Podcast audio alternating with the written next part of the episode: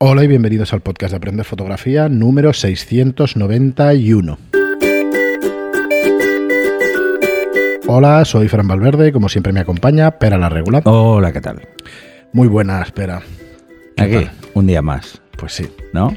sí, sí, sí. Ya vacunado. Hoy- ya estoy vacunado. ¿Ya estás vacunado? Sí, Bueno, primera dosis de. Moderna. O sea, ahora me tiran las mirrorless ¿Cuánto se tarda la, por lo de Moderna. la segunda dosis? Eh, 28 días. 28 días, ¿no? Sí, sí. Muy bien. Mm, Estoy modernizado. Por cierto, eh, acabo de ver que sale una sin espejo con empuñadura. No, sí, sí, hace tiempo. Además, eh, hay varios modelos pendientes. De hecho, eso sí que ya es buena señal con el tema de las mirrorless y es que eh, se están acercando al mercado profesional, al mercado profesional, por ejemplo, de prensa, ¿eh? Eh, en tema de rendimiento, en tema de capacidad de carga, en Sí, tema de respuesta, eh, que eran las cosas que todavía tenían un poco más flojas, ¿no? Por otras, por otras no, pero en, ese- en esos casos sí. Pero bueno, se van acercando al mercado profesional. El tema del grip o el tema de- del tamaño, eh, que era una ventaja de las mirrorless, para muchos es un inconveniente por, porque el grip no es cómodo. Eh, esto lo probamos con, las, con la Canon, con la Nikon y con la Sony y no es que tenga la mano muy grande, es un tema de costumbres y, hacemos, bueno, los fotógrafos que hacemos moda, hacemos eh, el 90% de nuestras fotos, si no más, son verticales y entonces el tener que girar la mano eh, hace que, que, bueno, que sea más fácil girar el plano, o sea, dejarlo inclinado. Eh, cometemos más errores por, por grip, ¿vale?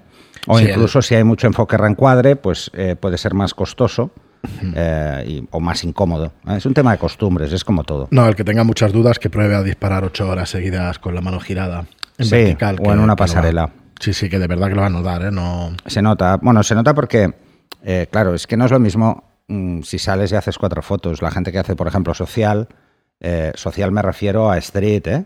Mm, que sale por la calle, hace fotos o que hace paisajes y tira de trípodes, pues no, no le afecta, ¿no? Pero a los que nos pasamos pues una jornada completa haciendo fotos eh, a mano alzada, sin trípodes ni monopiés, pues el grip es vital. Eh, es vital porque precisamente la muñeca se nota. ¿eh? Yo mm, me he visto obligado en, en, algu- en alguna ocasión de tirar de, de cámaras o porque la mía estaba en el servicio técnico o por mil cosas eh, con, con otras cámaras, con una 5D, por ejemplo, que no tuviera grip, que es una cámara grandota, ¿eh? se coge bien incluso aunque no tenga grip. Y la verdad es que lo que más notas es la muñeca. ¿m? Cuando llevas mucho rato tienes la muñeca en una postura que no es muy natural y, y además la falta de costumbre hace que todavía cojas peor la cámara. ¿eh? Esa es otra. Eh, es un tema de costumbres, es como todo. Por eso cuando la gente pregunta, ¿qué cámara me compro?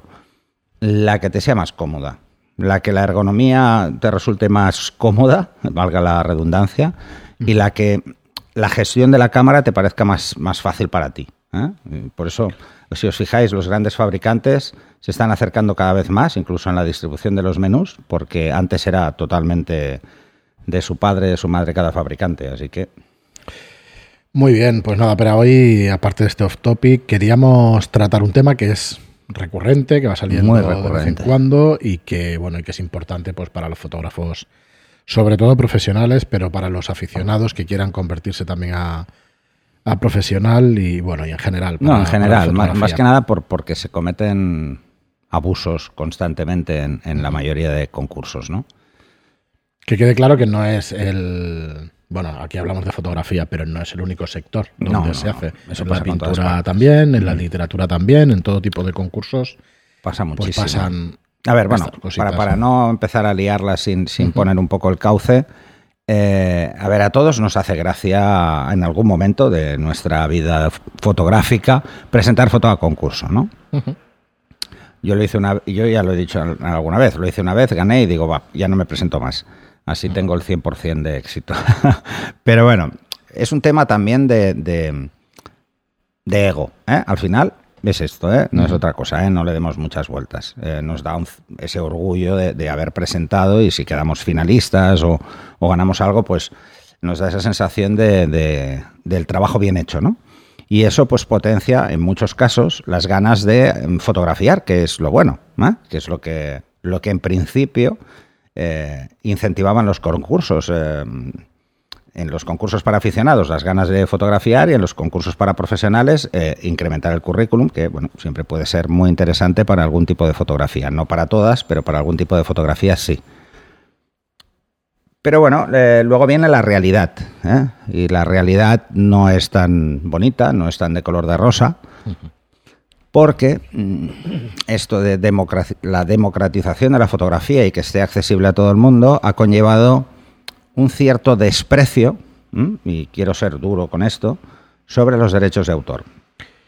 Y bueno, en realidad es sobre el trabajo de ese autor. Sobre el trabajo que hace el autor, ¿no? O sea, hoy en día en muchos concursos, de hecho, el que lo quiera lo puede buscar en Facebook. Eh, hay un, hay un grupo de Facebook, que casi todos son fotógrafos profesionales, pero también hay aficionados, hay alguno, que es Stop Cláusulas Abusivas. ¿eh? En ese se habla tanto de concursos como de contratos, ¿eh? Eh, contratos de fotografía. Y una de las cosas es esto, el, desprecio que hay por el trabajo del fotógrafo, sea profesional o sea amateur, da igual. esto es algo que hemos hecho nosotros.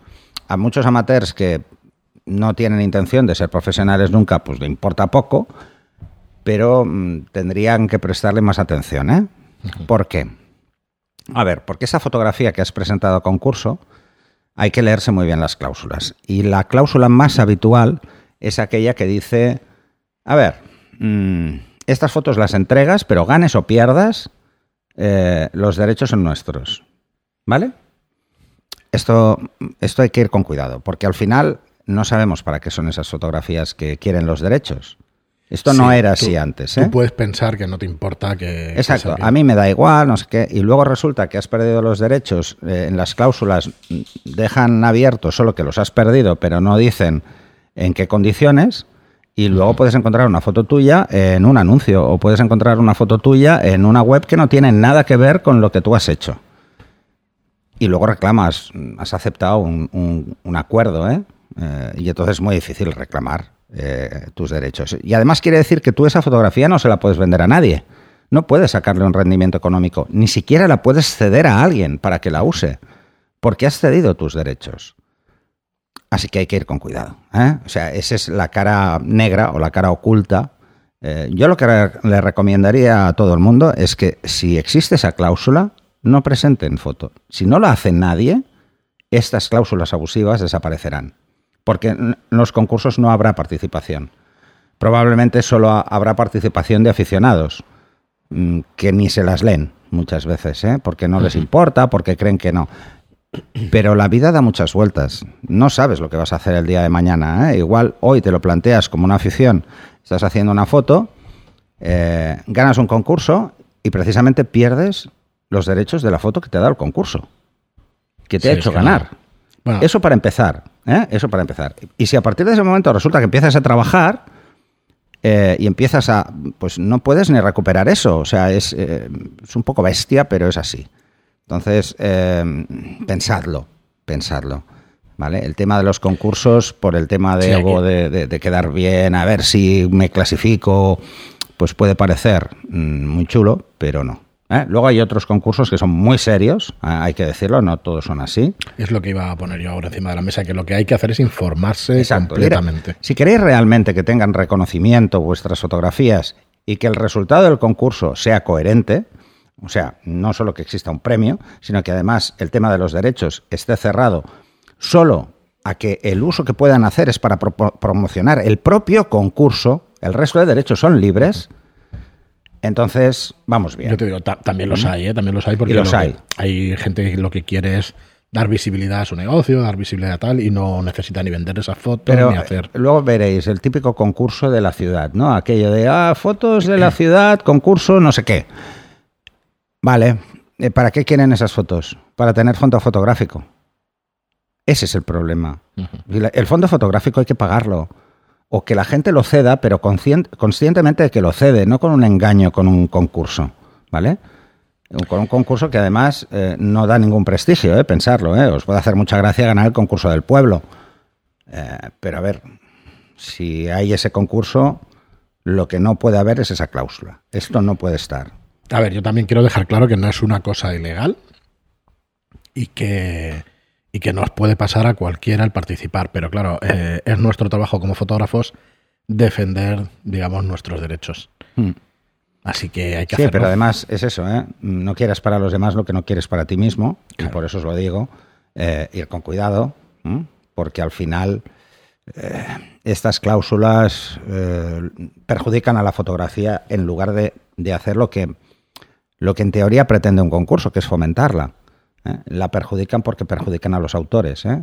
Y que, insisto, da igual, seas profesional o amateur, son tuyas las fotos. Sí, Y las das si tú quieres. Si aceptas esa condición, estás aceptando directamente que, que puedan hacer lo que quieran con tus fotos. Yo os voy a dejar unas, un contrato, unas bases, que es un contrato, Mm. que cuando tú presentas la fotografía aceptas, donde está una de estas cláusulas de la mismísima eh, Radio Televisión Española. ¿eh? O sea que, Sí, que lo hace. es otra. ¿eh? Que además, em, incluso en empresas grandes, incluso empresas como Radio Televisión Española, que es, una, que es base pública, eh, hagan esto.